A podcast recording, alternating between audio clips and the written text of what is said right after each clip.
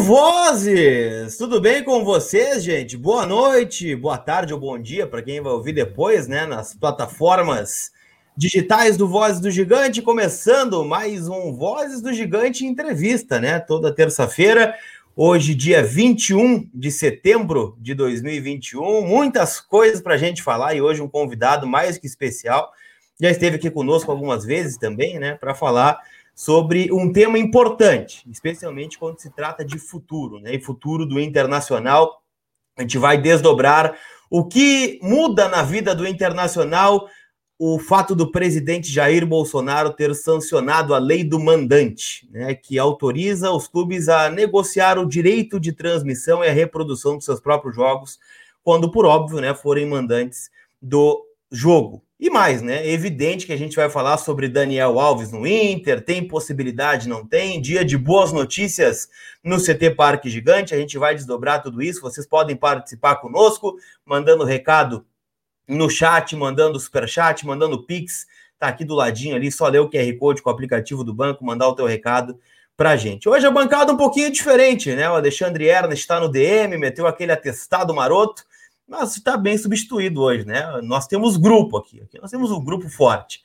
Tiago Suman, bem-vindo ao Voz Gigante Entrevista, boa noite. Muito boa noite, Lucas, Beza, o pessoal que já está com a gente, logo, logo. Boa noite, Tiagão. Ela, olha, é, eu não sei, para substituir o Ernest tem que buscar muita qualidade no elenco, mas no mínimo mais cabelo tem à disposição, tá? Um pouquinho mais, pelo menos. Ah, mas, é isso. Fora isso, eu vou dar o meu melhor aqui para para buscar os três pontos e mostrar que nós temos elenco. Leandro Bez, boa noite. Como está o amigo? Boa noite, Luquinha. Boa noite, Tiagão. E tem uma boa notícia para o Thiago Suma. Uma boa notícia. Hum, Inter Chapecoense, dia 10 de outubro, 11 da manhã, Thiago Suma. Prepara a Fazendinha oh. e o Gogoá. Porque sabe que jogo. Essa frase, ó, jogo, Beira Rio, Inter, 11 da manhã, Brasileirão, é 1 a 0 né? Me serve. Pois é, que loucura, né? Vamos, um vamos de novo. Depois dos 40 segundos. Tem que Sim, 47 pelo menos. Eu vou Antes dos 47 a gente não quer. Nada disso. Vou marcar uma consulta no cardiologista um pouco antes, né? Desse jogo aí contra a Chapecoense, que eu não tenho saúde para torcer para o Inter, né? Gol do final, gol no final não me adianta. Antes do nosso convidado, gente. Cardiologista um pouco antes. Né? Opa, né? deu reverbero aqui. Deixa eu dizer para vocês que o Voz do Gigante Entrevista hoje tem o apoio da OneXBet, a maior global bookmaker do mundo, parceira do Voz do Gigante, da Série A do Campeonato Brasileiro, da Série A do Campeonato Italiano, do Chelsea, do Liverpool, do Barcelona. Então faz o teu cadastro usando o cupom VDG hoje noite de Libertadores, hein? Tem Palmeiras e Atlético Mineiro, é um bom jogo para apostar na OneXBet e também da Conexo, né? Que vai te ajudar a registrar a tua marca, né? Para evitar aquela dor de cabeça no futuro com a tua empresa, chama a Conexo e diz que viu aqui no VDG vai ter uma condição super especial. Para trazer o nosso convidado para a tela, jornalista, mais de 25 anos né, de jornalismo esportivo, especialista em direito Mas esportivo. não parece, né? Não parece, uma carinha, carinha de 20 anos. É isso pós-graduado em Direito Esportivo, nosso parceiro aqui do Voz do Gigante. Boa. Andrei Kampf, boa noite, um prazer te ter aqui no Voz do Gigante. O problema desses 25 anos é que o pessoal começa a fazer conta, né? Ainda bem que jornalista não é bom de conta, né? Espero que advogado também cedo, não né? seja. Começou e a cedo. audiência daqui também não seja boa de é, conta. É. Prazer gigante conversar contigo. Grande, Lucas, Bes, que é um amigão meu já. Grande, Andrei. A gente não faz conta nessa hora, né, também. E o Thiago já é de uma geração mais nova aí, mas um cara que eu admiro demais, acompanho demais. Eu estou sempre ligado como ouvinte. Hoje tenho o privilégio de participar dessa bancada aqui, muito qualificada para a gente falar de assuntos além dos 90 minutos de jogo, né? Ainda bem que as pessoas acordaram para entender que o jogo começa antes da bola rolar e termina muito depois do apito do árbitro. E a gente discutir e avançar nessas questões é, é muito legal e muito importante. Pois é, para quem não conhece, né? Óbvio que a maioria deve conhecer. O Andrei tem o blog Lei em Campo também, né? Que trata muito desses assuntos que a gente só vai lembrar lá no final do ano, né? Quando começa aquela história de STJD, VAR, público ou sem público, né? Todas essas questões jurídicas aí o Andrei é, dá aula e, e, a gente sempre recorre a ele quando acontece algo, né? Que estoura alguma notícia é, como esta, né? Nesta semana, Andrei, o Bolsonaro sancionou aí a lei do mandante. Para resumir, né, de forma até para quem não está por dentro, o que é a lei do mandante, né, aprovada pelo presidente nessa semana? A lei do mandante, ela muda o artigo 42 da Lei Pelé, que hoje é a Lei Geral do Esporte. Até segunda-feira, madrugada da segunda, essa lei determinava o seguinte: para se transmitir um evento esportivo, era fundamental que o time do Beza autorizasse e o time do Thiago autorizasse. Se eu não tivesse a autorização dos dois, eu, como produtor de conteúdo, não podia transmitir o evento esportivo. A partir de segunda-feira, com a caneta do Bolsonaro, ficou decidido o seguinte: se o jogo é na casa do Beza, eu negocio com ele e eu tenho esses direitos para mim, a cessão desses direitos, eu posso transmitir sem a anuência do BES. É isso. Então, essa lei muda a economia do jogo, muda o negócio do jogo. Se ela é boa ou é ruim, a gente vai ver mais para frente. Eu acho que tem uma série de questões que precisam ser colocadas, porque muito mais que a questão uh, legal, a, a, gente precisa mudar uma questão cultural do futebol. Eu acho que enquanto os clubes não entenderem que o adversário de campo ele é parceiro na construção de um grande evento esportivo, de um grande campeonato, não vai adiantar mudar a legislação, que a gente vai continuar com os mesmos problemas de sempre. Vídeo que aconteceu recentemente com o episódio de presença de torcida nos estádios. Né? Bess, Thiago. É, eu diria assim, Andrei, é, é, é, claro, a gente vai ficar ainda né, pisando num solo bastante desconhecido com essa ressignificação de lei, né, com, essa, com essa nova roupagem, mas a Lei Pelé é de 1998, né? A Lei Pelé ela precisa, ela precisa de alguns aparafusamentos que se adequem à realidade desse universo mais tecnológico das transmissões esportivas e tal. Ainda não sei se é por aí, é claro, como se disse, né, a gente vai descobrir ao, ao passo em que as coisas vão andando. O fato, acho que tem, é bem importante a gente abordar, né, Andrei, é que o pessoal mandou muito recado, assim, quando eu vi o anúncio da tua participação, dizendo, ah, vamos falar sobre a lei do mandante, ela passa a valer a partir de quando? É uma coisa que o cara não vai ver já na temporada que vem. Isso vai valer para 2024, depois que encerrarem os contratos da Globo e da Turner, porque os contratos em vigor eles permanecem como estão, né? Exatamente. O, o, o Suman traz uma questão fundamental. Para não acontecer exatamente o que se viu ano passado com aquele absurdo da MP 984, né, que uhum. trouxe uma insegurança jurídica para o negócio esporte gigantesca. Na, numa canetada do, da noite para o dia, numa madrugada, se mudou um direito que é fundamental para a economia do jogo. A gente sabe que hoje os clubes, a imensa maioria, tem a receita da televisão, desses direitos de transmissão, quase 50% do orçamento do clube. E tu muda um direito da noite para o dia e tu gerou uma insegurança absurda que tem a questão, que é uma questão do movimento esportivo, do esporte, que foi judicializada, foi para a justiça. E tem vários processos correndo, porque os clubes não entendiam, olha, eu não negociei com a Globo, com a Globo eu posso transmitir, a MP tem força de lei. Enquanto ela uhum. esteve em vigor, ok. Mas e o clube visitante, que também negociou uh, os seus direitos, a cessão dos seus direitos, quando era visitante? Porque na lei anterior, tu negociava os direitos como mandante como visitante. Então, isso trouxe Exato. uma insegurança que a própria justiça deu um entendimento e uma leitura de que sim, o time que não tinha contrato com emissora poderia negociar sobre uh, uh, o aspecto da, da MP, sobre a vigência da MP, sem negociar com outro clube, sem a anuência do clube visitante. E decisão da justiça que dizia que não, porque o clube visitante também tinha cedido a sua imagem num outro contrato. Contrato, uhum. ato jurídico perfeito, sob a, a, vigência da lei, as duas partes agindo de boa fé precisa ser respeitado. Isso é constitucional. Então, olha a insegurança que trouxe para o jogo. Por isso que entrou nessa nova lei, aí com um pouco mais de debate, um pouco mais de discussão e de cuidado jurídico, a, a famosa emenda Globo, né? As pessoas até pintaram uhum. emenda Globo porque foi por causa dessa grande briga que a Globo comprou com esses clubes que não detinham, não tinham uh, cedido os direitos de transmissão para ela, que prevê o seguinte: diz o óbvio, diz que ato jurídico válido, que são contratos estabelecidos antes do início dessa lei, segunda-feira, ontem, madrugada de ontem, são válidos e precisam ser cumpridos. Agora, sobre a Lei Pelé, é verdade, né? Eh, se a gente abrir hoje a Lei Pelé, e a gente vai ver um monte de né, risquinho, né? É quase um Frankenstein, porque esse artigo não vale mais, esse não vale mais, mudado pela Lei 12.375, é artigo mudado pela Lei 14.550, artigo mudado pela Lei 15.000. A gente precisa urgentemente de uma nova lei geral do esporte, porque a lei é de 98, é. como trouxe o Suma.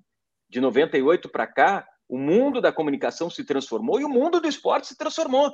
Se a gente for pensar, que o passe acabou depois de 98. Uhum. O passe acabou em 2000, o passe dos atletas. Né? Mudou em 95 com o caso Bosman e depois o Brasil acabou com a escravidão no futebol, que era o passe. Né? As pessoas, ah, isso é um absurdo, acabou com a indústria do futebol, mas vem cá, meu amigo. O Thiago Suman jogava no time do Leandro Bez. Ele não entrou em um acordo com o Leandro Bez. O Leandro Bez ficou com birra com o Thiago. Ele era dono do passe. Ele disse: Tu não vai jogar mais em clube nenhum. E impediu o cara de trabalhar. Era escravidão moderna no futebol. É. Claro que precisava acabar, e claro que o esporte se protegeu com quê? Com contratos longos e com as cláusulas penais. Quer sair antes, não tem problema. Paga a cláusula penal. Recebia como se fosse o passe. Recebe hoje como se eu passe. O futebol hoje, é, e é curioso isso, né, Bess, Tiago e Lucas, porque o futebol ele é feito um contrato longo de cinco anos para ele não ser cumprido, para o clube ganhar economicamente. Então, tu faz um contrato longo, tu bota uma cláusula penal, uma multa, que tu indeniza o clube, indenizatória, que tu recebe um valor que garante justamente essa compensação financeira pelo investimento que fez. Ou então tu renova antes com o atleta para preservar o patrimônio. Agora, um contrato que vai até o fim, esse é um contrato que não deu certo no futebol. Os clubes rasgam aí roupa, uniforme, tiram o cabelo, porque daí não deu certo. Doutor Andrei, é um orgulho que eu falo doutor Andrei, né? Porque, pô, é muito legal te ver aí como doutor, como, doutor, como advogado. Né? Ah, advogado engana demais, advogado Mas... precisa ter doutorado. Mas, Andrei, é, eu queria te perguntar o seguinte, é, eu tenho diversas dúvidas. Né? Uma delas, é, por exemplo, num primeiro momento, é claro que lá, como você não lembrou bem, só em 24, né, a tecnologia já vai ser outra, uh, talvez os, os streamings já estejam dominando mais que a TV aberta, ou que a TV a cabo mesmo, que a TV paga, né? A gente não sabe como é que vai acontecer, porque hoje, hoje, por exemplo, a gente assiste tudo que é filme só por streamings, né? Se tu quiser, tu nem assina mais uma, uma, enfim, um canal de um canal a cabo, tu só vai no streaming e tu até futebol tu assiste por streaming, né? É, mas dentro disso, ainda que a gente não saiba como estará a tecnologia em 2024, num primeiro momento, te parece que, por exemplo, Flamengo e Inter terão condições semelhantes, pelo menos, para uh, força de negociação? Ou vai depender de jogo a jogo? Por exemplo, o Inter e Flamengo vai valer muito mais, evidentemente, que o Inter e Chapecoense, é claro, né? Mas uh, num, num, primeiro momento, te, te, parece que assim a gente vai ter uh, alguma, alguma equidade mínima? Boa noite, boa noite. É, quer dar um, quer dar um tempo? Eu, eu, eu, eu, eu tentei tirar os dois, Oi? mas tá lá e o Theo é, aqui. Eu tinha posto os dois na frente da tela, aqui, desenhando, entendeu? Deixa eu ver se eu mostro o Oliver aqui para. Ah, o Oliver aqui no meu. Isso aqui, isso aqui tá liberado. Olha ali, ó. Olha o gatinho, filho. Tá vendo o gatinho, ó? Olha o Oliver aqui, ó. Olha ali, parece o Yoda, o gato do vovô, é verdade. Tá, agora vamos para lá, deixa o papai falar aqui. Ah, que barato. Chama para o número 2, para o número 1 um não precisa chamar. É importante, é importante, são regras. Andrei Camp, como você, senhoras e senhores. Que demais, ouvi, que legal. É, mas eu consegui ouvir a pergunta. É... Eu posso repetir, posso repetir. Não, não, eu, eu, me alonguei. Eu entendi. Eu, eu, eu entendi. Uh, eu acho sim e as pessoas precisam entender. O, o, o, esporte ele se organiza e o direito esportivo ele, ele, se organiza tentando preservar o famoso equilíbrio esportivo. E por que, que é importante ter o equilíbrio esportivo? Porque o equilíbrio esportivo é o que traz a incerteza do resultado. Porque é muito legal para vocês, torcedores do Internacional, ganhar do Grêmio de 5 a 0 uma vez, 6 a 0 na segunda, 8 a 0 na terceira. Mas na quarta, talvez vocês nem assistam o jogo já. E na quinta, vocês esqueçam até de perguntar o resultado. A incerteza de resultado alimenta a paixão do torcedor. Então, por isso que o direito, o movimento esportivo do esporte, ele tenta se organizar com regras, e está vindo licenciamento, e está vindo fair play, para tentar manter um equilíbrio financeiro que faça com que os clubes tenham condições iguais de competir. Então, isso é fundamental. Hoje, eu não tenho dúvida que o poder individual de negociação de um Flamengo, de um Corinthians, é maior que o de um Inter, sem dúvida. E o Inter é maior do que vários clubes da Série A, sem dúvida nenhuma.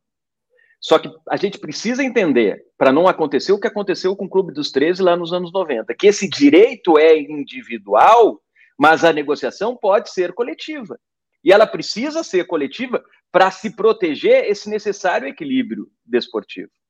Então, nesse primeiro momento, se os clubes não entenderem dessa forma e cada um aproveitar dessa nova legislação e negociar individualmente, eu não tenho dúvidas que alguns clubes vão conseguir um poderio econômico gigante em detrimento a outros. Isso vai trazer um desequilíbrio competitivo que, a médio prazo, vai ser horroroso para o futebol brasileiro. Vamos trazer aqui o exemplo da Espanha. A Espanha teve uma lei que também entregou aos clubes mandantes os direitos de transmissão, isso no início dos anos 2000. O que, que aconteceu? Barcelona e Real Madrid se cacifaram economicamente de uma maneira absurda, muito mais do que era. E o campeonato espanhol ficou os dois e mais ninguém. Ele perdeu um interesse interno e também, como produto, perdeu um interesse externo. As pessoas não compravam mais o campeonato fora da Espanha. E o que, que o Estado fez? O Estado interviu, o Estado baixou uma legislação que diz o seguinte: a partir de agora, essa negociação precisa ser em conjunto. 50% divide de maneira equilibrada, 25% se entrega conforme o desempenho desportivo, o mérito desportivo, que é algo que o esporte tem que valorizar, e 25% de acordo com o tamanho dos clubes, com que vender. Então, aquele clube que vender mais, que for maior, que tiver mais torcida, mais engajamento, vai ganhar mais. Trouxe um equilíbrio, o Atlético de Madrid hoje é campeão e o Campeonato Espanhol perdeu o Messi, que foi um absurdo por causa de uma regra interna e o um entendimento coletivo, para mim, foi equivocado. Eles tinham que ceder nas regras de fair play nesse momento para manter o Messi e proteger o produto deles, mas aí é outra discussão. Mas assim, daí dentro desse entendimento coletivo se passou a fazer uma negociação uh, coletiva desses direitos e aí sim o, o futebol voltou a ser competitivo. Então, repito, acho que a lei do mandante pode ser importante, sem dúvida nenhuma, mas se entendendo que esse direito individual deve ser negociado de maneira coletiva. Ah, o Flamengo quer negociar isoladamente, se os outros 19 clubes ou 18 clubes se unirem num grupo, eles se cacifam, obviamente, porque ninguém vai querer um campeonato de, um, de 18 jogos só, que são os 18, 19 jogos que o Flamengo vai ser como mandante, sem poder ter os outros 340, eu sou ruim de matemática, sou jornalista, 340 jogos eles não vão poder transmitir. Então, nessa hora, a pressão coletiva é fundamental. A gente precisa entender o futebol como uma pequena comunidade. Tem que ter união por princípios. A gente, a gente não abre mão, o Thiago sabe disso, que é um cara que estuda demais as leis, assim, princípios a gente não abre mão. Direitos humanos, proteção, eh, combate às diferenças. Não abrimos mão disso. Agora vamos discutir coletivamente, democraticamente, que rumo a gente vai tomar alicerçado nesses princípios. E a decisão coletiva precisa ser respeitada. Nós quatro fizemos uma votação. Eu não concordei com o Leandro, não concordei com o Thiago, não concordei com o Lucas. Mas eu vou assumir. Eu vou embora porque nós quatro fechamos coletivamente. Os princípios não foram violados. Se forem violados, aí eu saio fora. Aí eu vou na justiça e vou dizer: olha, o que o Thiago está fazendo, o que o Lucas está fazendo o que o B está fazendo, isso não pode, porque ataca direitos fundamentais, porque ataca direitos humanos. A gente precisa ir lá, baixar o Estado dentro do movimento deles, apesar da autonomia, e dizer: olha, isso que vocês estão fazendo é crime.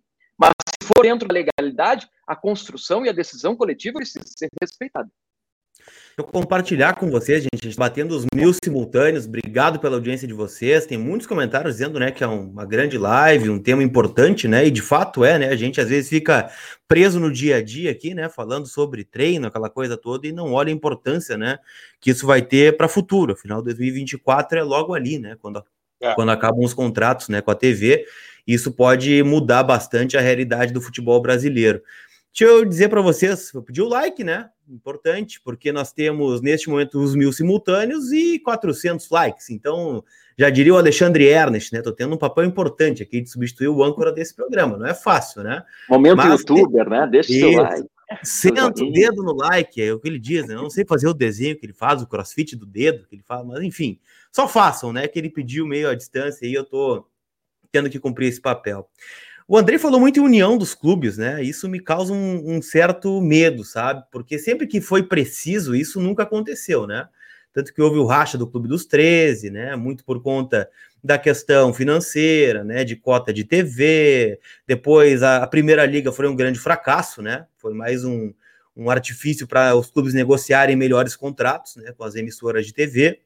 E agora a gente vê de novo, né? Em 2021 essa questão do, da volta do público ao estádio, né? O Flamengo querendo colocar uh, o, a sua prioridade acima dos demais e aquilo tudo.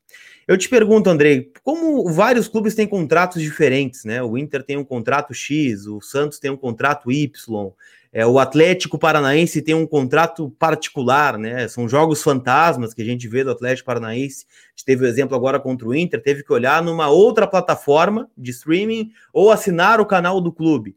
É, como vai ser organizado isso, por exemplo? Ah, o meu contrato acaba em 23, o do André acaba em 24, o do Thiago acaba em 25, porque ele já antecipou cotas de TV. Como é que fica essa negociação coletiva? Um vai ter que esperar pelo outro, vai ser cada um é. por si? Primeiro, precisa se criar uma liga de clubes. Eu não tenho dúvidas, nem que seja uma liga específica para negociação de direitos de TV e depois ampliar em regulamentos, em discussão com a CBF, quem sabe numa autonomia para a organização de campeonato, mas num primeiro momento para se cacifar para poder negociar com, com os operadores da área, com essas empresas produtoras de conteúdo e negociar coletivamente, porque, como disse, vai liberar o contrato de um, de outro, vamos negociar juntos, eu tenho uma autorização legal de vocês para negociar em nome de vocês. Mas essa negociação precisa vir, obviamente, em cima de um grande entendimento coletivo. E, e eu também tenho sérias uh, dúvidas com relação a isso. Mas se os clubes não entenderem que isso pode ser um tiro no pé e essa nova lei do mandante uh, enterrar clubes pequenos do futebol brasileiro, pequenos e médios, e quando a gente fala pequenos e médios, a gente está fazendo uma grande injustiça e quase uma fake news, né, Tiago? Porque pequeno e médio no futebol brasileiro são os outros 780 clubes que existem no futebol brasileiro. O futebol brasileiro tem 800 clubes. Tu tira os times da Série A e B, 40, aí tu começa os clubes médios e pequenos. A gente tá falando da elite da elite. Né? É o mundo glamorizado do futebol. É atleta que anda de carro, é atleta que paga a conta, é atleta que consegue ter aplicação financeira e pagar escola boa para as crianças. Os outros, a imensa maioria, não consegue. Então, assim, pode ser um tiro no pé para essa economia muito grave e trazer um desequilíbrio muito sério para o futebol. Então, é, os clubes não têm que pensar isso agora, já deviam ter começado a pensar. Então, se eles não começaram a pensar, tem que começar agora de noite, depois de ouvir o Vozes, sabe? Porque é, é, é muito grave, muito sério. Essa lei ela pode ser boa, mas desde que haja, haja esse entendimento coletivo. E entendimento coletivo não é sempre o que eu quero, é sempre respeitar o que a maioria quer, desde que essa decisão seja legítima, provocada depois de um grande diálogo, de um grande debate. E não fira, obviamente, a legalidade. Ninguém quer que os clubes, pela maioria, decidam um caminho que seja ilegal. Aí não, né? Aí, nem em casa a gente pode. As pessoas dizem, ah, o futebol é mais ou menos como a nossa casa. Né? A gente pega aqui a nossa casa, a gente reúne quem a gente quer, mas se a gente cometer um crime aqui dentro, a gente vai ser punido pelo Estado. Então, então vamos entender a autonomia esportiva, os caminhos que o esporte tem, essa liberdade gigante que o próprio Estado deu para esse movimento transnacional, e precisa ser assim, né? O futebol precisa ser o mesmo no Brasil, que é o mesmo no Irã, que é o mesmo no Iraque, que é o mesmo no Uzbequistão, porque não pode ser diferente. Imagina um futebol com cada regra, daí vem um vereador que quer proibir transgêneros no esporte. Como que isso vai acontecer? Isso não é da autonomia dele, é inconstitucional, é só para perder tempo e gastar dinheiro público discutindo que não pode. Porque é um movimento esportivo que precisa legislar, entre aspas, mas regular a atividade. E os clubes precisam, dentro da autonomia que tem, provocar um grande debate para saber o seguinte: chegou a lei que a gente tanto pediu, como é que a gente vai fazer para essa lei ser importante, não para o meu clube, mas ser importante para o esporte brasileiro, para o futebol brasileiro? Essa que tem, esse que tem que ser o debate a partir de agora. Uh, André, eu tenho duas em uma, tá? Uh, primeira delas é o seguinte: uh, eu não sei se a lei ela uh, fala sobre isso, se ela aborda isso, né, especificamente falando, mas o direito do clube de negociar diretamente os, a sua transmissão, os direitos econômicos da sua transmissão, não quer dizer que ele possa fazer isso homeopaticamente, jogo por jogo, né? Fazer de uma maneira singular, porque isso feriria o estatuto também do torcedor, né? ou não. É isso que eu quero ver se há um conflito do Estatuto do Torcedor com essa nova roupagem da, do projeto de lei 2336 de 21, que é o quê? É, eu não posso chegar 24, 48 ou 72 horas antes do jogo sem saber onde o jogo vai ser transmitido. Né? Especialmente porque o jogo do mandante que for fora do meu estado, eu, por exemplo, vou ver um jogo do Inter que é contra o Cuiabá e o Cuiabá ainda não escolheu onde vai se transmitir esse jogo, eu não vou poder ir ver, então eu estou alijado do direito de consumo. Eu quero ver o, direi é, o direito do consumidor e o direito do estatuto do torcedor. E a outra pergunta, aí é, eu já vou antecipar agora, porque eu sei que a gente vai caminhando para o final, mas é por que, que o Bolsonaro vetou apenas o artigo 5 sobre marcas das emissoras ficarem restritas às placas e não nos, no, nas vestimentas, enfim. Por que, que o artigo 5 foi essa preocupação dele? Eu, eu, vou começar pelo fim, então. Quem é que sempre respondia isso? Começa pelo fim, né? Não, Todos os técnicos em coletiva, é, mais ou menos. É, é sempre. Eu vou começar pelo fim. Depois ele não lembra mais a primeira pergunta, mas eu vou lembrar que é o Estatuto do Torcedor. Uh, vamos lá. Eu não sei por que, que o Bolsonaro vetou. Uh, segundo o, o, o, senador Carlos Portinho, que foi uh, um, um, senador que participou diretamente da construção desse projeto de lei, ele adora vetar coisas. Né? Ele precisa ter a caneta dele e precisa exercer esse poder que ele tem uh, permanentemente. Uh, eu não entendi o veto, né? permitir placa, mas não permitir camisa, né? mas é algo que, pelo que eu li, o, o Senado vai se mobilizar, o Congresso vai se mobilizar para derrubar o veto do presidente. Né? E daí volta a valer. Então, o Congresso derrubando o veto do presidente, volta a valer o artigo 5 que, que, que estabelece essa questão. Com relação ao Estatuto do Torcedor, o Estatuto do Torcedor é uma legislação uh, que claramente Tiago, respondia do, do, do, Bolsonaro, chegou a ouvir? É, eu, eu, caí aqui do nada, não deu assim, um. Resumindo, eu não sei porquê, mas segundo as pessoas que, que, que conversam, inclusive o Carlos Portinho, que foi um dos, dos, uhum. dos senadores que participaram ativamente da construção desse projeto de lei, ele adora vetar e exercer esse poder que ele tem de maneira uhum. efetiva sempre. Né? É um exercício de poder permanente, mas isso deve cair no Senado, no Congresso, os, os, os deputados e, e, senadores devem voltar com o artigo 5 né? depois não volta, não volta para o presidente, ele deve entrar em vigor. E com relação ao Estatuto do Torcedor, essa é uma legislação que foi feita em 2003, se não me engano, 2003, uh, justamente para proteger o torcedor uh, de alguns abandonos do movimento esportivo. O futebol era o caos. Ele vem na sequência da Copa João Avelange. Não sei se vocês lembram da Copa João Avelange, aquele a estádio. Mais bagunçada uh, Copa, da mais bagunçada Liga do Brasil. É, a história aquele, do aquele estádio com superlotação, caindo alambrado, gente machucada, mais ingresso vendido do que capacidade. Então, o, esporte, o Estado disse o seguinte: olha, o esporte não sabe se organizar. E o esporte brasileiro não sabia mesmo, não conseguiu aproveitar a autonomia que tinha, a liberdade que tinha, para se organizar e proteger as pessoas. Uhum. Então o Estado foi lá, com o seu poder de caneta que tem, com a sua força coercitiva que tem, e fez uma lei atacando questões que são do movimento esportivo. Por exemplo, escala de árbitro. O que, que o Estado tem a ver com escala de árbitro? Isso é autonomia esportiva, quem tem que cuidar é o esporte. Mas não cuidava, o Estado foi.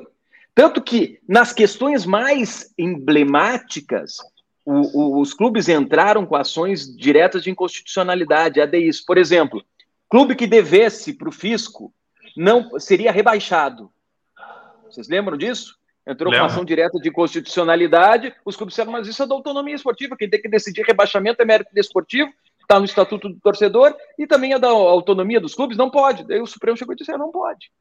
Se os clubes entrassem com vários pedidos de inconstitucionalidade em cima do Estatuto do Torcedor, esse da escala de árbitro, provavelmente também teria o deferimento, realmente, a questão da autonomia esportiva. Agora, ele precisa ser respeitado porque a lei é em vigor. Agora, quantas vezes o jogo, por exemplo, Flamengo e Grêmio, recentemente, Suma. Estava uh, se falando da possibilidade do jogo uh, ser proibida a entrada de torcidas da torcida momentos antes do jogo. Se a Justiça Desportiva fizesse isso, daria um problema gigante por causa do Estatuto do Torcedor e por uhum. causa da proteção que o Estatuto do Torcedor traz. Ele torna, o que, o que já seria óbvio, mas é um reforço na lei, o torcedor consumidor. Passa a ter direitos que o consumidor já teria, estabelecidos inclusive no Código do Consumidor. Eles são figuras equiparadas e precisa uhum. ter esse cuidado. Então, como é que ele vai saber 24 horas antes do jogo onde esse jogo vai ser transmitido?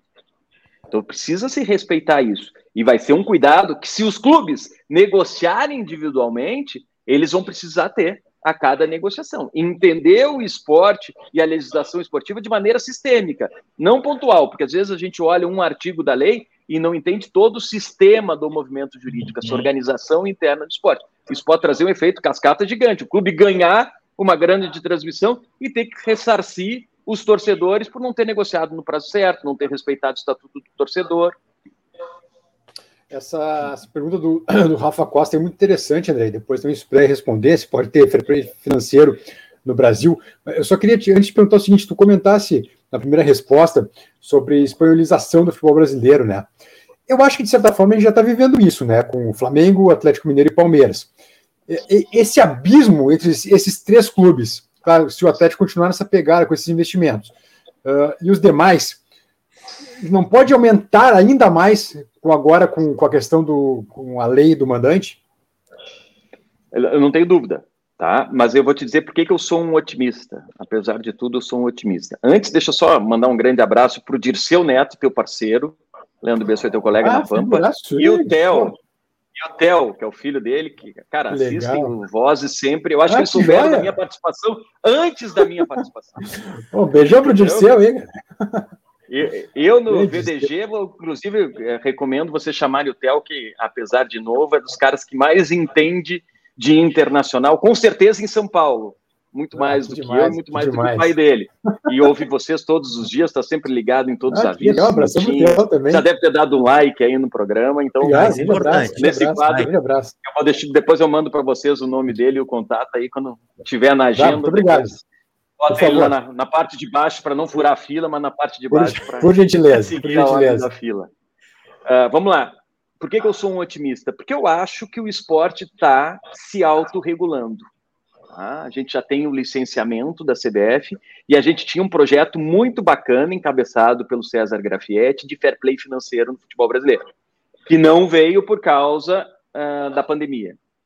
Mas era algo que também uh, iria afetar diretamente a organização do jogo. Porque, para mim, uh, me parece óbvio que um time que deve um bilhão não pode estar contratando jogador de um milhão, dois milhões, mas ele ainda pode pela regulamentação brasileira, ele ainda pode. Então, o que precisa mudar é a regulamentação do futebol brasileiro, criando o que já tem em alguns lugares na Europa. O fair play financeiro. Ah, o fair play financeiro não funciona. Pô, já puniu Milan, já puniu gigantes do futebol brasileiro. Deixou de punir por um erro processual o Manchester City há pouco tempo.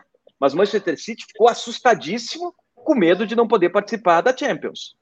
Sim porque existia realmente um risco jurídico deles ficarem de fora da Champions por causa das regras do fair play. O fair play financeiro ele precisa existir e ele vai chegar. A gente já tem regras de, de, licenciamento, já tem clubes que foram bloqueados recentemente. A gente está falando de Santos, de esporte, de registrar jogadores por causa de dívidas Cruzeiro, trabalhistas. Né? Recentemente também, né? Hã? Cruzeiro. Quem, o Cruzeiro, é. E assim, e a FIFA também. A FIFA tirou seis pontos do Cruzeiro por causa de dívida. Então está tendo um caminho de organização. É lento, é lento, mas vai haver. Porque é fundamental a gente evitar algo que se chama no direito esportivo do famoso doping financeiro. O que há de mais grave no futebol, no evento esportivo, são duas coisas. A primeira é o cancelamento de um jogo, é o que aconteceu em Brasil e Argentina. É, o esporte ele se organiza para ter um evento esportivo. Não tem uma tragédia que aconteceu Brasil e Argentina uma tragédia, não só um fiasco internacional, mas como uma derrota do movimento esportivo. Tá? Isso, é, isso é um fato. E segundo é o doping, porque o doping fere o espírito do jogo, o fair play, o jogo limpo, a igualdade de partes entre competidores. Então é o doping. A gente está falando do doping químico, mas a gente está falando agora, para entrar na pergunta do BES, do doping financeiro, que pela ausência de regulamentação interna, permite que um clube endividado, a, a partir de investimentos particulares, se ganhe desportivamente, ganhe qualidade técnica, mesmo devendo e não cumprindo com compromissos que ele precisaria cumprir. Por quê? Porque não tem uma regulamentação. hoje, por exemplo, né? Atlético Mineiro e Corinthians. Porque não, porque não tem uma regulamentação interna. E precisa haver essa regulamentação interna. E os clubes estão se organizando para isso e precisam se organizar para isso, porque vai chegar. E quem não tiver organizado vai dançar. Então, por isso que eu acho que eu sou um otimista. Eu acho que o fair play vai chegar e eu acho que os clubes vão ter mais compromissos a cumprir para evitar justamente isso, né? Essas questões de doping financeiro que acaba atacando justamente esse necessário equilíbrio esportivo. Beijo, Thiago, saideira aí, a gente tem que liberar o Andrei também daqui a pouquinho, falar sobre o Daniel Alves. Sei que tem muitas perguntas ainda sobre o tema. Eu, Lucas, assim, eu, eu, vou dizer, eu, vou dizer, que eu estou tranquilo pelo seguinte, porque a Lara já fez o número 2 e o Thelma pediu autorização para limpar. E informação. Eu disse, vai, é. E, e, a Lara já disse que, que o número 2 está com problema, então ela precisava tomar um remedinho dela. Me trouxe aquela. Como é que é? Me ajuda aí, pais, me ajudem aí. Aquele líquidozinho que a gente toma para a flora intestinal. Esse aqui, ó. Tá até aqui, ó. O laxantezinho amigo. Enterogermina, enterogermina. Ah, esse é muito bom. Esse é muito bom, é. muito bom. Então ela diz, oh, papai, eu tô com aquele probleminha. O que está trazendo agora é a lei do mandante, quem manda em casa, que são os filhos. Né? Então, essa é a verdadeira lei do mandante. É verdade, é verdade. Tudo que não poderia ter acontecido já aconteceu, entendeu? Então, na lei do mandante, é verdade, bem lembrado. André, eu vou com uma última, então, eu vou com uma última aqui. É, dentro do, da, das possibilidades de reconfiguração da lei, foi mantida uma estrutura que já era vigente da Lei Pelé, dos 5% dos valores arrecadados distribuídos entre os jogadores. Houve diversas tentativas e articulações para que isso fosse rateado entre jogadores, árbitros e comissões técnicas, mas foi vetado pelos congressistas. Por que foi vetado? Isso é bom ou ruim? Eu acho ruim, sabe? Uhum. E eu acho uma sacanagem, em especial com os árbitros. E vou explicar. Hum. Isso tem uma discussão, e aí não, não tem certo ou errado, é entendimento. Né, leitura do que a gente acha correto uh, como princípio mesmo. Né? Uhum. Porque os, as pessoas dizem, ah, árbitro não participa do jogo. Eu acho que o árbitro participa sim do jogo. E muitas vezes ele é decisivo. né? Brasileirão 2020 é, mandou um abraço. É, é. Mas assim, pro bem e pro mal, sabe? Pro é. bem e pro mal. Ele pode também chegar e, e, achar um gol que foi legal, que as pessoas não tinham visto, e, e entregar pro, pro, pro, pro, pro vencedor de direito e, e de fato, tá? E, e, eles não têm a imagem protegida. Hoje o árbitro ele é completamente esquecido pela legislação esportiva. O árbitro não é empregado de ninguém. Só que o árbitro tem que participar de reunião da federação duas, três vezes por semana, tem que preencher relatório, tem que uh, cumprir escala. Ah, não, ele pode dizer não para a escala. Diz não para a escala uma vez e o que, que vai acontecer com ele. É. Então ele não tem o prote... ele não é protegido pelos direitos trabalhistas e não é protegido pelo movimento esportivo. Os árbitros usam nas costas um patrocínio gigante e eles não recebem por isso. Yeah. É. Ele é um outdoor ambulante e não recebe por isso. Então a gente precisa encontrar um caminho também para proteger o árbitro que tem a imagem exposta no jogo e a proteção da imagem é um direito constitucional. Todos nós temos. O Bes tem, o Suman tem, o Lucas tem eu tenho. E você que está nos assistindo também. É um direito constitucional. Ninguém pode usar a nossa imagem, faturar com ela sem a nossa autorização. Ou então nos repassando uma parte aí. Entendeu? Não pode. Os árbitros hoje têm a imagem explorada e não recebem por isso. Porque a lei é clara, a lei Pelé, e diz o seguinte: o direito de arena é dos jogadores.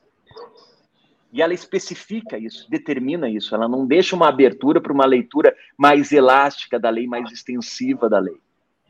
E daí se queria colocar técnicos e árbitros. Eu acho que tinha esse caminho. Mas agora a lei especifica e determina que ela também vale para jogadores reservas. Ela já valia antes para jogadores reservas. Porque ela dizia que para todos os jogadores que participam do espetáculo, o jogador reserva assina a súmula, o jogador reserva pode ser expulso, o jogador reserva tem a imagem exposta, o jogador reserva é sempre uma alternativa tática e técnica para o técnico, e o time adversário também olha para quem está no banco, ele não está em casa, então ele também tinha, e a doutrina e a jurisprudência já entendiam que o reserva deveria receber direito de arena. E tinha que buscar esses direitos, não recebiam, mas tinha que buscar. Né? Inclusive, todos podem buscar esse direito. Agora, a lei especifica o seguinte: reserva também tem direito de buscar direito de arena.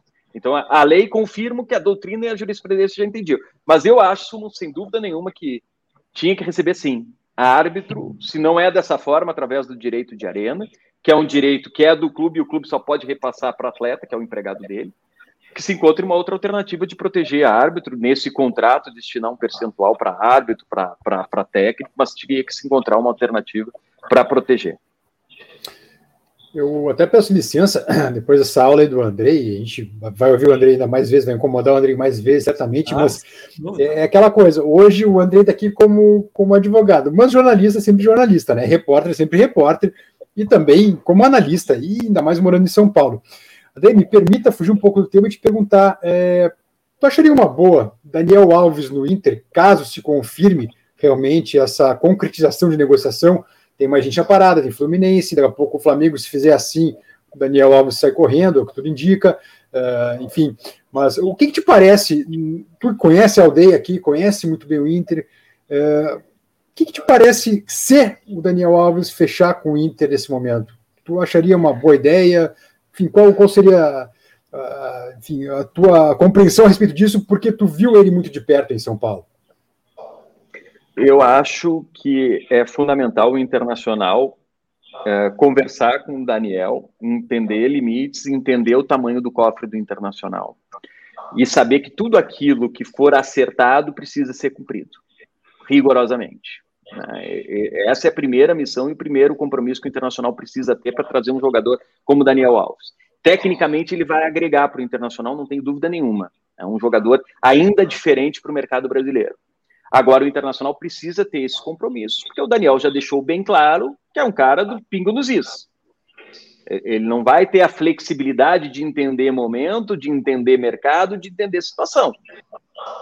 Então a gente precisa, eu acho que o Internacional precisa fazer essa leitura. Acho que o Diego Aguirre administrou o vestiário do Internacional. Eu, como telespectador, como alguém que assiste jogo e vejo e tento fazer uma leitura também pela experiência que eu tenho de, de 30 anos acompanhando futebol e de perto futebol. Acho que o grupo do Internacional está unido, que é um mérito gigante, e ele está tirando do Internacional e do grupo do Internacional o que esse grupo pode render.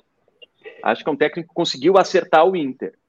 E eu não sei se trazer um jogador desse porte, como seria no vestiário, mas é muito uma leitura de conversa com a Aguirre, é muito uma leitura de interna, muito mais interna do que externa. Porque no achômetro é o seguinte: tem qualidade técnica? Claro que sim. Inter tem como pagar? Tem. Então traz, porque vai dar qualidade para o time. Agora tem que ter essa leitura, tem que ter entender o que, que os jogadores do Internacional achariam disso. Né? Muito embora o jogador é um funcionário, empregado do Internacional e tem que jogar sempre, essa leitura subjetiva tu precisa fazer. Talvez não precise conversar com Lucas, com Bez ou, ou, com Suma, mas é, os diretores precisam ter leitura de vestiário, conversar pontualmente com o outro jogador, aqueles que são mais próximos, e entender qual é a leitura do grupo. E aí ponderar. Né? Eu acho que clube nenhum é refém de vestiário. Agora, administrar vestiário é obrigação de todo diretor de futebol, de todas as pessoas que controlam o futebol. Então, eu acho que tem esses poréns com relação ao, Daniel Alves, viu, Guess? Andrei, obrigado pela aula, obrigado pela disponibilidade, é obrigado pela parceria. Certamente será convidado de novo, né? Em breve teremos aí a reunião da CBF com os clubes para a questão da torcida, né? No final de setembro. Dia 28 agora. 28. Já deixa, já deixa um espacinho na agenda aí para o Voz, mas sempre um prazer te ter aqui. Portas sempre, sempre abertas para ti.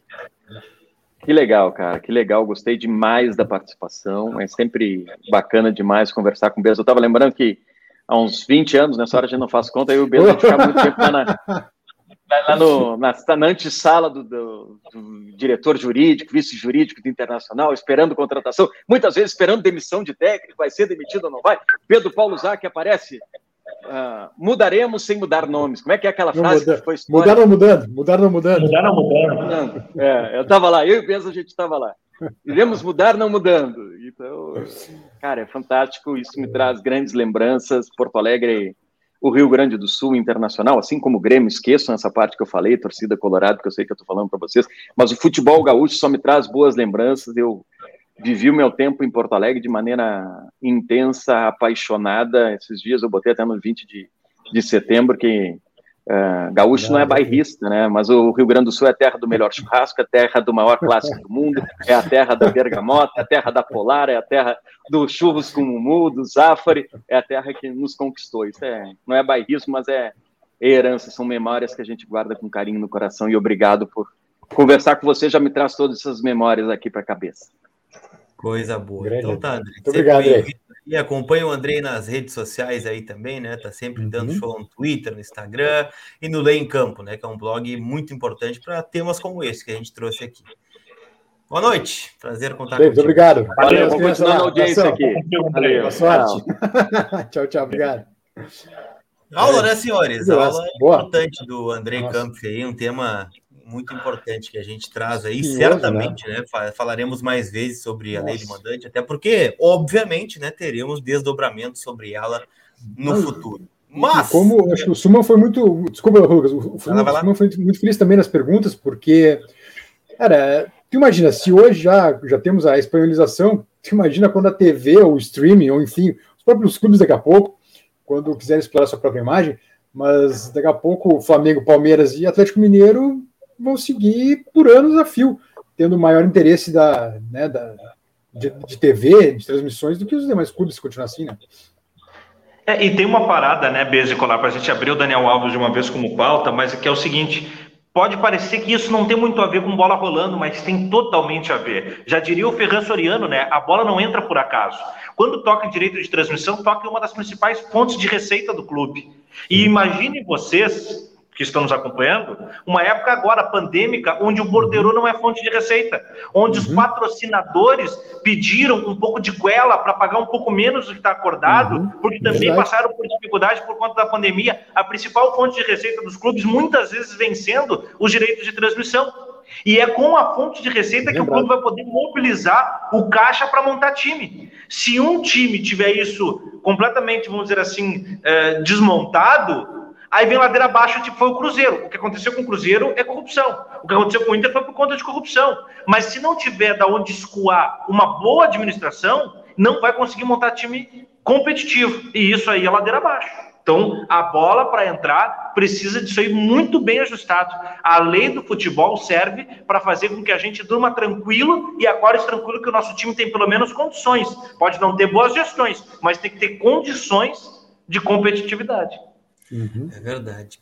É, Daniel Opa. Alves, senhores, ontem abrimos o nosso Entre Vozes, né? Falamos também em outras situações, né? Que o Daniel Alves não interessava ao Internacional, mas parece que não é bem assim, né? Ontem o Cristiano Silva, né, repórter da Rádio Guaíba, trouxe a informação, né, de que o Inter estaria interessado nesse jogador e hoje o Rodrigo Oliveira, na Rádio Gaúcha, abriu valores que o Inter teria ofertado ao Daniel Alves, né? Um salário de 500 mil reais por mês, podendo chegar a 650 em gatilhos. É bom dizer, eu vou fazer um parênteses aqui, tá? O jornalismo. Né? Isso é o que diz o repórter. E eu acredito no repórter, né? São dois caras com uma credibilidade gigantesca. Mas o Inter, o que, que o Inter diz? Eu conversei com algumas pessoas do Inter, acredito que vocês também, e eles negam enfaticamente, tanto no ar como fora do ar, como em qualquer né, possibilidade do Daniel Alves jogar no Internacional. O que se tem de informação é que outros clubes estão também sondando esta possibilidade. Atlético Paranaense, Fluminense, Santos e outros times de fora do Brasil. O Atlético Paranaense, na informação do Alexandre Ernest, era o clube mais provável a levar o Daniel. Só que tem uma questão envolvendo um evento que vai acontecer no que vem chamado Copa do Mundo, né, que vai ser disputado no Catar. E o Tite gostaria de levar o Daniel Alves, mas não gostaria que ele se escondesse, né? que ele estivesse em evidência, que estivesse num local com visibilidade, né, performando, como é o termo da moda que o Leandro Bez adora, né, a performance dos jogadores. Eu gosto, e, gosto desse termo também. O Atlético, ele é meio que um time fantasma, né? A gente sabe que o Atlético está na final, semifinal da Sul-Americana, que está ali no Campeonato Brasileiro no G6, G8, mas ninguém assiste aos jogos do Atlético Paranaense, dentro disso que estamos falando, né, da questão de transmissão de partidas. Então, o Inter surgiria nesta possibilidade. Então eu deixo do, os dois lados. A informação de que o Inter quer e tem a possibilidade, há a tentativa do Daniel Alves, mas também a negativa, até de forma veemente, do Internacional nessa situação. Fica aquela coisa, né, do repórter. Tá negando porque se vier uma confirmação pode melar um negócio, ou tá negando porque realmente não tem nada? O que, que vocês têm de leitura e de informação sobre isso? É, só, só para lembrar, desculpa, o Alexandre Enes também postou no vozgigante.com.br um textão até, Resumão. muitas informações, muitas informações, e inclusive o Alexandre acredita, eu vou falar o nome dele aqui, que daqui a pouco essa pedida do Dani Alves pode ser um pouquinho superior até aos 500 mil, que também o Alexandre tem como, como informação, mais o bônus de 150, né? É, particularmente, Lucas, eu acho que que não sai negócio, tá? Mas é inegável que a gente não pode dar as costas para o zoom, zoom, zoom todo, né? Se tem, houve consulta, uh, há um interesse, e realmente me parece que há, mas ainda que eu, eu creia que ele não vem para o Inter, e eu acho que seria, uh, eu não vou dizer um luxo nem um desperdício, mas eu acho, Lucas, não sei se vocês concordam, mas que, que o Inter teria para 2022 outra, uma outra prioridade, que a gente já falou aqui, por exemplo, que é um atacante. A tendência é perder Yuri, vendido, né? E não renovar com Guerreiro. E aí, gurizada, é, eu acho que tu precisaria investir pesado num atacante, num cara decisivo, como é o Yuri, por exemplo, que o Inter foi uma uhum. descoberta do Inter, né? É, mas daqui a pouco teria que investir pesado num atacante. Uh, o Daniel Alves, eu não tenho a menor dúvida que acrescentaria, é craque, é, o famoso craque stop, eu acho que é o maior campeão do futebol brasileiro, né? O cara que mais ergueu taças na vida, mundial, é verdade, desculpa, mundial, o cara que mais ergueu, ergueu taças, não tenho a menor dúvida que seria um mentor para essa gurizada que está começando, é um cara muito dedicado a tudo que faz na carreira, mas eu acho que como o Inter está nessa reestruturação financeira e ainda está, seria um investimento que daqui a pouco não é o que o Inter exatamente vai precisar para o ano que vem. Meu medo é esse, sabe? Daqui a pouco seja mais. Eu, eu, tenho, eu tenho muito medo dessas últimas contratações midiáticas do Inter, como o Pablo Forlan, uh, como, como Diego, o próprio Guerreiro. Diego Forlan. O próprio Guerreiro, perdão, desculpa, falei no pai. O Diego Forlan. Filho, filho, filho. É, uh, o, próprio, o, próprio, o próprio Guerreiro, uh, sabe, jogadores que me parecem com a mesma característica, os caras mundialistas, jogadores caros, jogadores já veteranos, que daqui a pouco vieram e não conseguiram dar o que a gente imaginava, e por um custo muito alto. Né? Então, o meu, meu, meu receio é esse, tá? Eu acho que seria um, belo reforço, um cara muito dedicado, um cara campeoníssimo, uh, que ajuda muito a gurizada do Inter, sobretudo agora nessa fase de transição ainda aí de seus 20 e poucos anos, mas eu temo que o Inter daqui a pouco esteja colocando dinheiro numa função que não vai precisar tanto como a de um atacante, por exemplo. Só antes do Thiago, né? O Jean Felipe Baldo. Gurias, o William poderia assinar um pré-contrato com o Inter em janeiro. Bom jogador com possibilidade de um aproveitamento mais longevo. Não seria um retorno melhor? O William é ex-lateral do Inter, né? Que está atualmente no Wolfsburg da Alemanha. Só tem um pequeno porém, né? Ele passou por duas lesões graves de joelho, né? O William lá na Alemanha, tanto que ele chegou a ser emprestado para o Schalke 04, né? Recentemente. Então tem mais esse parênteses aí em relação às nossas lesões também, né? A gente teve um azar danado no passado e o William poderia se encaixar. E o Bruno Dias que não adianta, ele vai jogar no Flamengo, diz o Bruno Dias prevendo aqui o futuro do Daniel Alves. Concorda com o Bias, Thiago, ou tem outra visão sobre o Daniel Alves?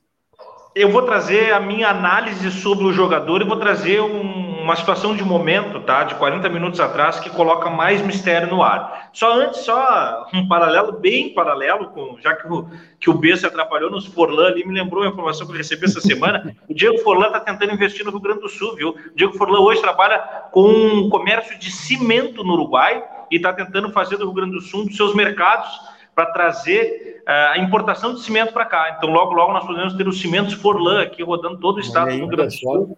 Diego e Pablo Forlan aí no estado. Bom, fechando esse parênteses, que é o famoso não tem nada a ver com a pauta, Tiago Rocha, que é assessor de imprensa do presidente Alessandro Barcelos, tuitou há 40 minutos o seguinte texto, eu peço licença para ler. Hum. Sei que o contexto do futebol, por vezes, faz duvidar da versão oficial. Entretanto, fazer de conta que ela não existe, com certeza não é jornalismo. Boa noite. É, o que, que o Thiago Costa está querendo dizer com essa mensagem? A versão oficial do clube é de que não há nada, e, portanto, ele está tentando nos induzir ao entendimento de que não há nada e o resto é especulação? Ou ele está tentando manter aquele equilíbrio, por isso fica bastante enigmática a mensagem, que é aquele equilíbrio de que, enquanto a versão oficial é de que não há nada, não há nada, mas não quer dizer que não há nada. Né? Porque a versão oficial do clube, na maior parte das vezes, é que não há negócio até que o negócio fique explícito. O clube sempre vai blindar o seu negócio, mesmo que ele exista. Então ele está querendo forçar a versão oficialista, ainda que não verdadeira, ou querendo afirmar que a versão oficial é aquela que deve ser considerada como a única situação posta na mesa, que é de que não há negócio. Fica a dúvida. Nós vamos saber é nos próximos momentos. É isso, né, Tiago? Claro que a versão oficial precisa ser respeitada, tanto que a gente fez um parênteses aqui colocando a versão do clube. Ponto. Né? O Inter diz que não há nada e não vai vir o Daniel Alves. Mas o Inter, a gente vai lembrar no passado, colocou uma nota oficial no seu site descartando a contratação do Yuri Alberto. Pois é, é o que eu estou querendo dizer. É, é, por, isso que, por isso que esse enigma me chama atenção, porque ele pode tirar o foco enquanto o Inter negocia ou ele pode estar querendo dar reticências para um assunto, jogando para a imprensa a responsabilidade de conduzir a pauta, porque a gente sabe que muitas vezes as negociações são medidas na temperatura e pressão pela na, a, a, noticiabilidade da imprensa, né? para sentir a recepção de Daniel Alves. O meu entendimento, aí vem carga de opinião. É inegável que o Daniel Alves tem uma estatura de futebolista no Brasil hoje que é da principal prateleira, ele está no topo da prateleira principal. Daniel Alves é um cara campeoníssimo, tem qualidade técnica que jogou nas principais equipes do mundo, a história dele é inegável. Porém, a estrutura da contratação, ela não só hoje eu vejo que pode fazer o Inter perder a mão, como ela vai na contramão de tudo que o Inter vem pregando. De jogadores jovens, baratos, prospectados no negócio de ocasião. Então, quer dizer, ela, ela venderia para o torcedor, ao meu ver, uma troca de rota. É como se o Inter tivesse guiado pelo GPS e do nada decidiu guiar a sua própria rota. Isso pode dar certo? Evidentemente que pode. Mas, em dando errado, vai cobrar muito da gestão Alessandro Barcelos. Vai cobrar falta de coerência e vai cobrar um custo alto. Para dar certo, o Inter vai ter que ser campeão com Daniel Alves. É um tiro muito alto. É como se o Inter fosse para aquela última cartada no poker. Né? O Inter vai por uma jogada muito audaciosa se optar pelo Daniel Alves. É perigoso. Mas eu não, não sei que... se ele tem. Vocês acham que ele tem esse peso para ser. É que aquilo, né? A gente olha assim: o Inter queria o Juliano e chegou num teto, no seu teto pelo Juliano. Ok, um meia que já foi um talismã de Libertadores, né? Enfim, faz gols, aquela coisa toda. Né? Chegou a sondar outros jogadores, né? Para ser esse, esse teto. Aí a gente pensa assim: bom, o Daniel Alves vem por um salário igual ao do Tyson. O Tyson é o protagonista do time do Inter. Ah, não faz gols, não dá assistência. Bom, é só olhar os jogos do Inter, né? Uma coisa é o Inter com o Tyson, outra assim, o Tyson e tudo que ele promove dentro do campo e no ambiente Inter neste momento. Eu não sei se o Daniel ainda tem esse peso no futebol brasileiro. E a gente pega outros laterais, por exemplo, o Rafinha no Grêmio. Rafinha também tem uma história no futebol. Campeão por onde passou, né? Bayern de Munique, é, outros lugares. Não está acrescentando muita coisa ao Grêmio. É, o Felipe Luiz no Flamengo, bom, um cara que dominou a lateral esquerda, o melhor lateral do Brasil, né? Afirmado há muito tempo. Mas chegou num time encaixado também. Chegou num time que tinha Rascaeta, Bruno Henrique, Gabigol, é, Everton Ribeiro. Eu não sei se ele tem esse protagonismo para ser essa última carta do poker, por exemplo.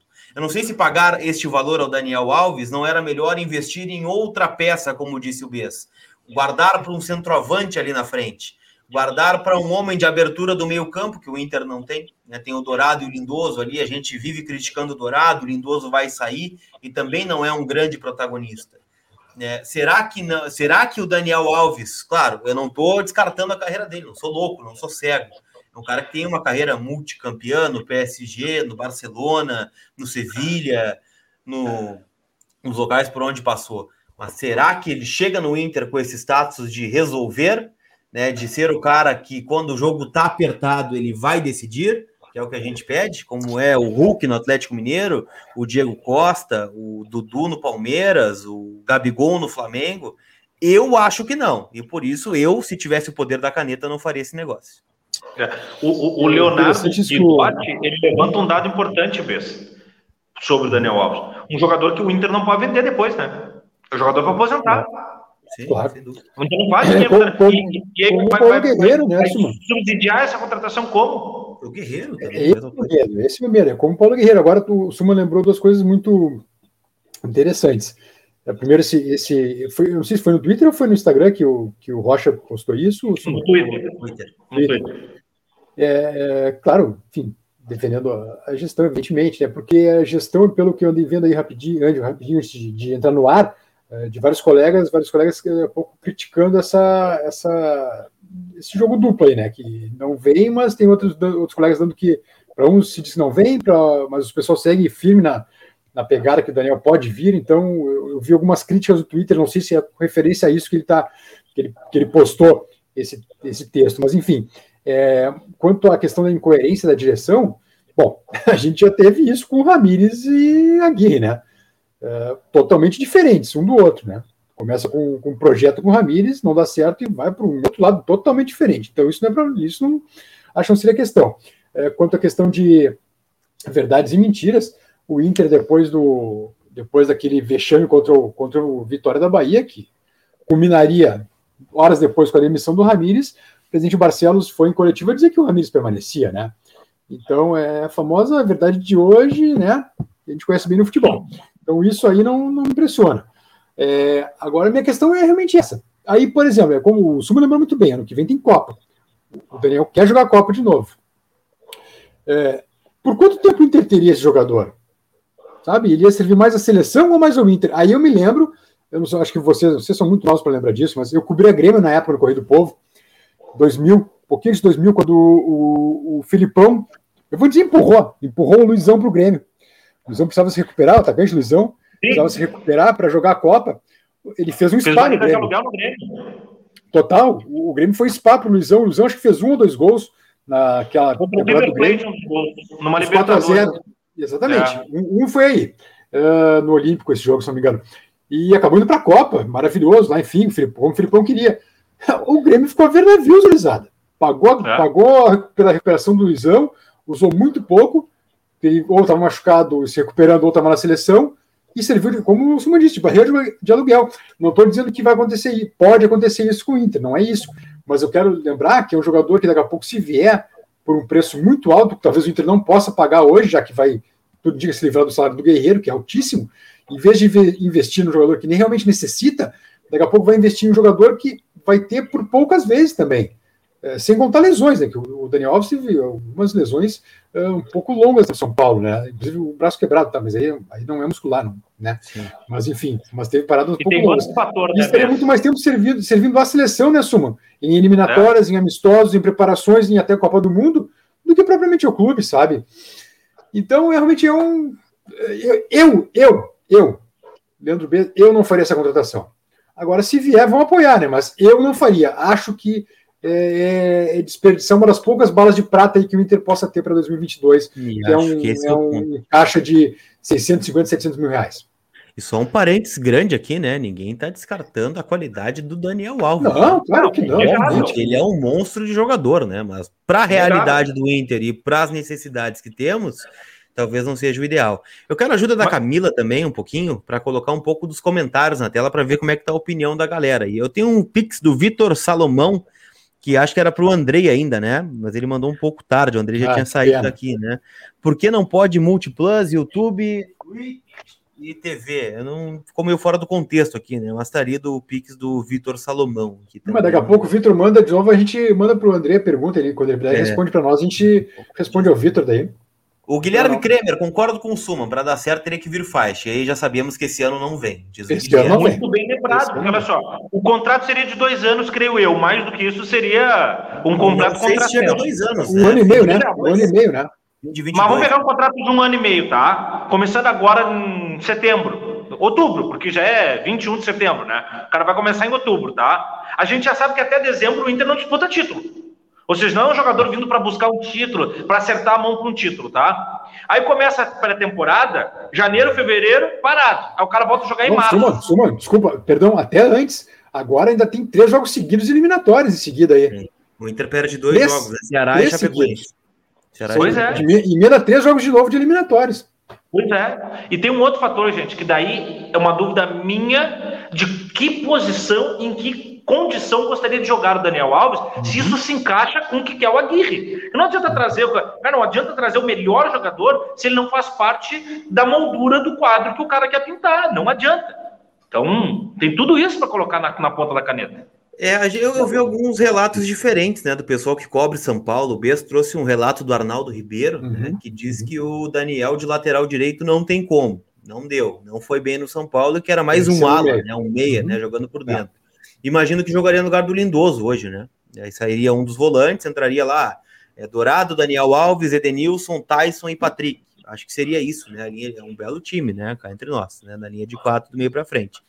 É, e outros eu vi dando relatos, né? Que como meia não deu, mas como lateral se, se rendeu melhor, com uma espécie não, de ala, que, né? O, o, o, que o Matheus está trazendo aqui embaixo, ó, Lucas, o Matheus Linger, tem uma, uma matéria que está no All Sport, pelo jeito. É, Daniel Alves tem duas exigências para teria, né? Duas exigências para o seu novo clube: atuar de lateral e ter cláusula de saída sem custo para qualquer proposta da Europa. Olha, se é isso ah. mesmo, velho, aí não dá nem para começar a conversar, né? Vamos combinar. O cara já vem pensando em sair e, e, e, e é dizendo é onde quer jogar. Casa pensando em separar não dá, né, Pedro? Ah, não dá, né? Não, não, se, se é, eu não sei se é isso, eu não tenho essa informação, tá, Matheus? Mas vamos acreditar nos colegas do UOL, enfim, certamente alguém de credibilidade passou para eles. É, cara, não dá nem para começar uma negociação dessa maneira, né? Se for isso mesmo. É, daí não tem como, né? Daí o cara chega dando carteiraço, por mais que campeão que seja, olha. Eu não, eu não lateral, faria. beleza, né? Exigência de jogar de lateral, até pode ser, não. Quero serviço como lateral direito, quero jogar a Copa Sim, Lucas, tá. direito. Beleza, não, perfeito, tá Lucas, mas, mas aí já chega. Vamos lá. Como é que o Saravia e o Heitor vão receber essa informação, essa notícia, por exemplo? Isso tem que pesar antes de contratar, né? né? Chega um cara, chega um cara de fora, tudo bem, eu sou o Daniel Alves, o maior campeão da história do futebol. Vocês estão fora agora, eu sou titular. A gente sabe como é que é vestiário, né, meu velho? Vamos combinar, né? É. Vai no Anderson Vacaro aí, Bess. Anderson Vacaro, abraço pro Anderson. Pessoal, no Central da Bola publicaram que o São Paulo estaria facilitando o negócio da vinda do Pablo para o Inter. E pequenos detalhes separam o acordo. Olha, eu acho que o Pablo não pode mais jogar esse ano, né, Anderson? Eu até vou dar um. Já estourou a sete, eu acho. aqui, né? Mas acho que já estourou sete jogos, eu, né? Eu acho que já estourou, né? É, o Pablo, o Pablo uh, chegou a ficar na mira do Inter um mês, uns 12, meses, tem 12 jogos. Quase dois meses atrás, né? É, quando, quando ele não tinha cumprido sete ainda, né? Mas agora não tem mais como, né? Só se for para o ano que vem. Só se for para ano que vem. O Pablo trabalhou com a Aguirre, né? No São Paulo, se não estou enganado. Posso estar enganado. Uh, trabalhou com, com, o Diego no São Paulo. Talvez seja é, projetando sim, ano que vem, né? Mas aí, uma, é, só seria uma saída do Roberto, né? Ah, não, isso sem dúvida. É, mas né? vamos combinar. Você estava falando de, de buscar atacante, né? Mas tu vai repor o Yuri com o Pablo, daí não. É, é, é, é, um tanto frustrante, né? É um tanto frustrante. Ah. Outra coisa que eu ia dizer, cara, com o dinheiro que tu vai investir no Daniel Alves, tu ficha o Bruno Mendes, que é um jogador muito mais necessário, já está aí, está absorvido, e tu pode ainda contemplar uma possibilidade de busca para esse jogador para reposição do Lindoso que o Inter quer. Que não vai ser um Daniel Alves, mas que pode ainda assim ser um jogador eficiente e funcional para o Inter. Agora, sabe o que, que me deixou uma pulga atrás da orelha? Hum. Vocês perguntaram como Heitor e Sarabia receberiam essa notícia. E não faz nem duas rodadas que o Aguirre utilizou o Heitor como ponta e não como, como ponta lá na frente do, do, do lateral, como assessor de lateral e não como lateral. Seria isso já uma previsão do cenário? Hum, Os melhores sei. momentos de William Potker no Inter, né? é. é. O fato é que o Heitor vai jogar agora contra o Bahia domingo, né? Como lateral direito, a princípio, né? Inclusive, isso é uma boa matéria hoje no vozdogigante.com.br do Thiago Suman, né? Sobre é as laterais do Inter, né? Inclusive, boas notícias no CT Parque Gigante hoje, né? Dê uma olhada nos stories do Internacional no Instagram. E saiu um Tyson ali fazendo um gol, né? Driblando os companheiros, aquela coisa toda. Então, Tyson 100%, né? Aparentemente, né? Foi um Amém. resguardo do Amém. Inter no fim de semana contra o Fortaleza, né? Não tá tão bem assim, vamos dar uma seguradinha, faz mais umas sessões aqui com, com Carraveta, dá uma corridinha lá na caixa de areia e te liberamos aí para o decorrer da semana para o jogo contra o Bahia. Jogo domingo, né? Quatro da tarde no estádio Beira Rio. Aliás, a rodada muito boa para o Inter, né, Bez? Ontem estávamos Excelente. no ar, mas terminou Excelente. o jogo Fluminense 2, Cuiabá 2, jogo no Mato uhum. Grosso, né? Com isso, nenhum dos dois ultrapassou o Inter. O Inter encerrou a rodada na sétima colocação. Ah, sob encomenda, né? sob encomenda. No que o Fluminense tocou 2x0, eu já estava irritado. Já quando terminou, viu 2x2. Muito rápido, né? Deixando a gente sonhar. É, teve um gol do Nonato, né? O Nonato teve um gol anulado no finalzinho, né? Seria um 3 x 2 lembrando aí, Lucas, que então não, o Aguirre não jogou com o Pablo. Quer dizer, o Pablo jogou com o Aguirre, né? Do São obrigado, Keffler. É, obrigado pela correção. E, e, o, Steve, o Steven Dunga falou ali antes que traria o Daniel até para ajudar na, com os guris, né? É, é, o que eu acho é o seguinte, daí eu acho que, eu acho que o Steven Dunga tem, tem razão, ajudaria muito sim a experiência dele com os guris. Mas se for realmente, se, porque tem que, tem que contratar até sexta-feira, né? É sexta limite. Depois não dá mais. É, eu acho que ele ficaria tão pouco tempo aqui, obrigado, Ever. É, ficaria tão pouco tempo aqui servindo, servindo a seleção e saindo, idas e vindas, que eu não sei nem se teria tempo assim dessa integração com a gurizada, sabe? É, de daqui a pouco ser um mentor é, do, dos guris mesmo. Além mas, mas, de, a condição de, de, de, de jogar, né? Desse mentor, eu, eu acho esse argumento assim que não justificaria a contratação. Esse ah, cara é não é outro cara que não o Tyson. O Tyson tem todos os pré-requisitos para ser esse mentor, né? Muito mais do que. Porque a experiência ele tem. Porque a rodagem ele tem, mas ele tem uma coisa de identificação que o Daniel não tem. O Leandro, quando faz o paralelo com o Luizão no Grêmio, o Inter seria barriga de aluguel só para o cara pegar a seleção brasileira e, se der sorte ainda, pegar uma Europa em finalzinho de carreira ali, talvez uma Grécia, como o Rafinha acabou tentando um último golpe agora, talvez um outro centro menos de, de menor visibilidade, mas ó, é esteira para dar para dar vazare. Eu não acho que o Inter precise disso agora. Eu não vejo nada que diga assim, poxa, tem que ser. Diferente se a gente for olhar para trás um Forlan, a contratação de um jogador que era caro, mas que era o melhor jogador de uma última Copa do Mundo e que tudo, mas pô, todas as fichas valiam naquele momento o investimento. Claro que depois não deu certo. E aí a crítica porque não deu certo. Mas eu fosse diretor de futebol, também teria investido no Diego Forlan naquela, naquela circunstância. Ah, não sei. O Vitor Salomão colocou ali o Pix dele, né? O recado, até para a gente passar para o André depois, né? Uhum, claro. Então, se puder voltar ali só para só ler. Não, eu peguei, peguei já. Eu... Ali, ó, lá, foi eu que mandei o Pix, porque o Inter não pode transferir em múltiplas plataformas: YouTube, Twitch, TV aberta e TV fechada. Depois podem enviar minha dúvida para o André, podemos. Podemos e amanhã claro, a gente traz, ou se der tempo, hoje ainda a gente, a gente traz a dúvida para ti, meu caro Vitor Salomão. Um grande abraço. Mas eu falava, né, que o Tyson está de volta, né? E acho que selam as últimas três mudanças do Inter em relação ao jogo contra o Fortaleza. Né? Não sei se vocês projetam algo diferente, mas eu acredito que entraremos com o Paulo Vitor na esquerda, na vaga do Moisés, suspenso barra impedido de jogar por conta de contrato.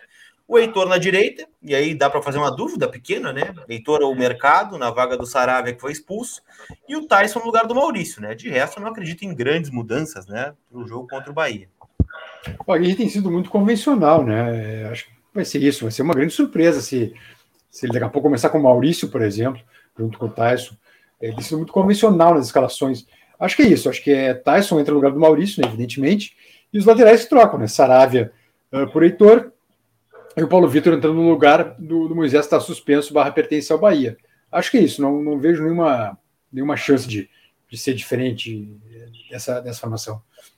É, Aliás, também... é, importante que se diga, né? O, o tá suspenso barra pertence ao Bahia, é, malandragem que a gente sabe, cavucou a sua suspensão, né? Para queimar ela com essa gordura.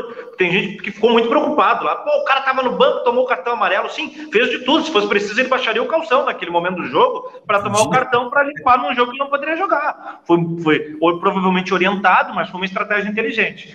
É, o arroz e feijão precisa ser bem feito, principalmente porque o Inter, é, hoje, quando eu fui escrever a matéria sobre o Heitor e o PV, que eu me dei conta, e até eu digo isso na matéria, né? Não sei se vocês perceberam, mas o Inter, nos últimos 10 jogos, perdeu um. E foi um jogo fora de casa na grama sintética contra o Atlético. É o jogo passivo. Um gol anulado. Um anulado, né? Um gol, um gol muito discutível, anulado. Muito discutível. Agora, vamos lá. Quando eu pego a tabela do brasileiro e olho os enfrentamentos, eu sei que o, o time vai perder, né? Nenhum time vai ser campeão invicto dos pontos corridos.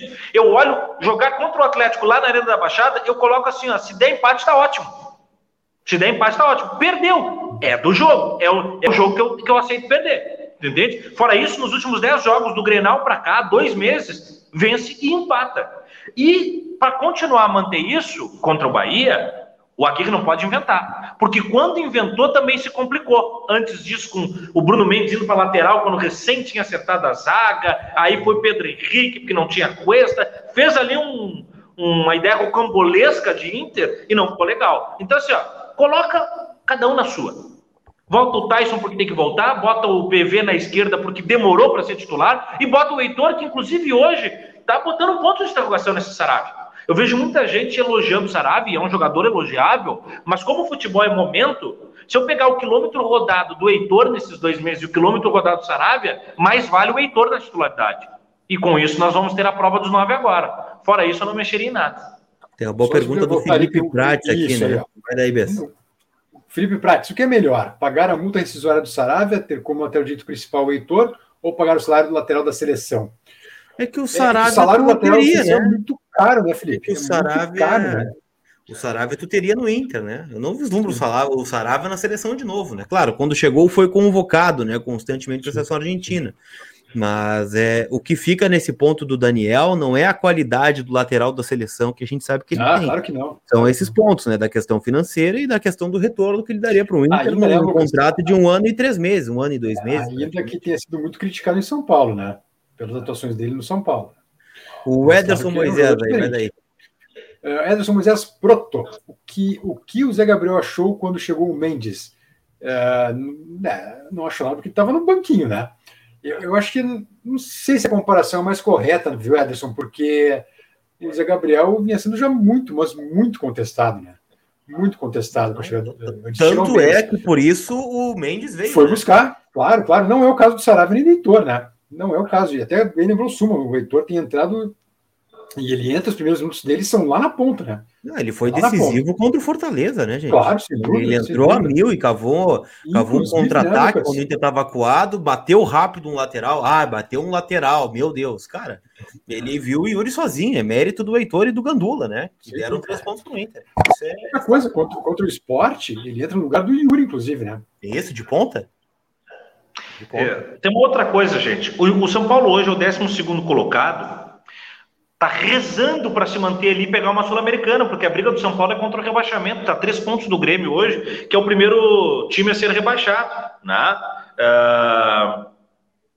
O Daniel Alves não foi aquele cara que bota a bola embaixo do braço e diz: não, não, mata no peito, eu sou o cara do São Paulo e botou o São Paulo numa outra condição. Não foi.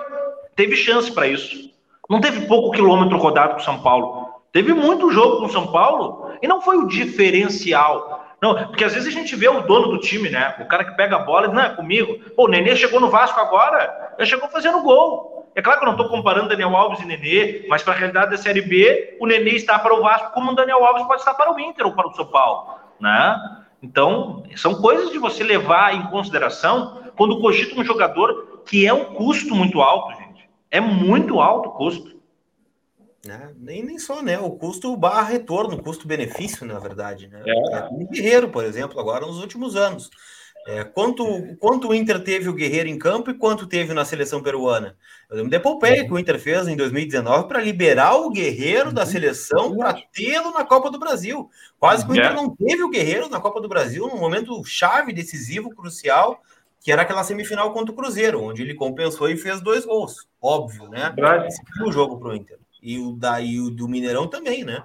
A falta que o Edenilson faz o gol é cobrada pelo Guerreiro. Né? Então, foi talvez da história do Guerreiro no Inter o jogo mais decisivo, né? O mata mais decisivo foi esse contra o Cruzeiro. E posteriormente a final contra o Atlético Paranaense. Aí, enfim, eu não vou colocar só na conta dele, né? Foram vários aspectos naquela final, mas enfim, o Guerreiro também não foi protagonista.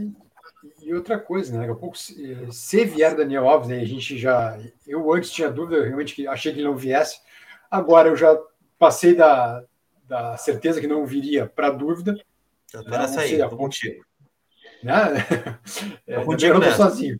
Eu achei a primeira, primeira reação foi, mano, não, não vem, não tem como vir. Beleza, aquele glorioso não se surpreenda não ser, né? É, é, e depois não surpreenda não ser. Né? A gente surpreendeu até com. Eu achei que eu tinha certeza que não viria. Agora eu já estou em dúvida, já tenho sérias dúvidas. É, mas só estava lembrando antes do, antes do Rafa, eu queria até comentar antes do Rafa. É, o Sol estava vendo aqui, eu, eu não lembro de vez que o Daniel Alves jogou de lateral direito no São Paulo. Eu fui ver aqui, buscar ficha, o 5x1 que o Inter toca no São Paulo, ele está no meio campo. Tá com camisa 10, inclusive, né? Verdade, verdade. Ele, ele é o capitão do time, camisa 10 da equipe, jogou no meio campo. O lateral direito era o Juan Naquele jogo, aquela goleada Outro, né? Outro também que veio com peso de ouro e não. Também, também. É uma correria, né, cara? É uma, um cabelo branco aí já, né? Isso, é desculpa, Também um abraço, Rua Ah, sim, sim, verdade. É, não, só que o Rafa tinha falado antes, até da, da realidade do, do, do, do Flamengo. Tá, o Gerson Monstro. Perfeito. Mas o Rafa comentou antes aí do, do Bosquilha, né? E a gente tem que ressaltar o Bosquilha, eu acho, porque ele entrou muito bem contra o, contra o Fortaleza, pessoal. É, o Suma estava narrando, o Luquinha também estava lá no estádio, lá no Beira Rio, viram mais de perto ainda do que a gente. Eu acho que o, o Bosquilha, é, o nível que a gente espera do Bosquilha é pelo menos aquele de Fortaleza. E daqui a pouco ele voltando a ser aquele Bosquilha do ano passado, antes da lesão, cara, é um, olha, um baita de um reforço para o Inter. É aquele cara que poderia ser um híbrido, né, na vaga do Lindoso ou do Dourado, né, como preferirem, né, um cara que não é tão ofensivo, né, ser um ponto de ser um meio armador, o 10 clássico, né, mas também não ser um cara tão defensivo assim, né, a ponto de ser um volante, é um cara que pode dar um equilíbrio no meio campo, sendo o velho Bosquilha, né, para cumprir a cota com o D do programa, né, que não foi cumprida ainda, é, o Bosquilha foi o pulmão do time do Cudê, lá no, nos bons momentos, né? Com o Abel não chegou a jogar por óbvio, né? Por conta da lesão de ligamento. Mas eu ainda espero que o Bosquilha consiga retomar aquele bom futebol. Verdade. Matheus Vieira, Bess. Matheus Vieira, sobre o tweet do Bess, é, deixa eu só abrir o Eu não andou tweetando, é? Tweetando, vai lá. É, fiz um, botei uns três, quatro tweets sobre a questão do Daniel Alves. É, eu colocava justamente isso, que eu achava um. Isso que tá falando aqui na live agora. Que eu achava que o Inter tem. Que eu acho que o Inter tem uh, urgências maiores, como um atacante, por exemplo, e referi que o Yuri deve ser vendido e o Guerreiro não ficar, né? Que investir no atacante, investir pesado no atacante em vez de um lateral direito ou um meio campo. Sem dúvida. Seria o Daniel Alves. Então, acho que é isso que o Matheus está se referindo. É, se Yuri sair, sai um caminhão de dinheiro. Guerreiro sair no caminhão de dinheiro liberando a folha, liberado na folha. Daria para investir pesado em atacante da mesma forma como no lateral direito. É, eu, eu não sei, Matheus, pelo seguinte, aí eu até chamo o Lucas para esse bastidor. É, o Inter está pagando em dia, mas, Lucas, me ajuda. É, é, um, é, um esforço grande a cada mês para manter a folha em dia, né?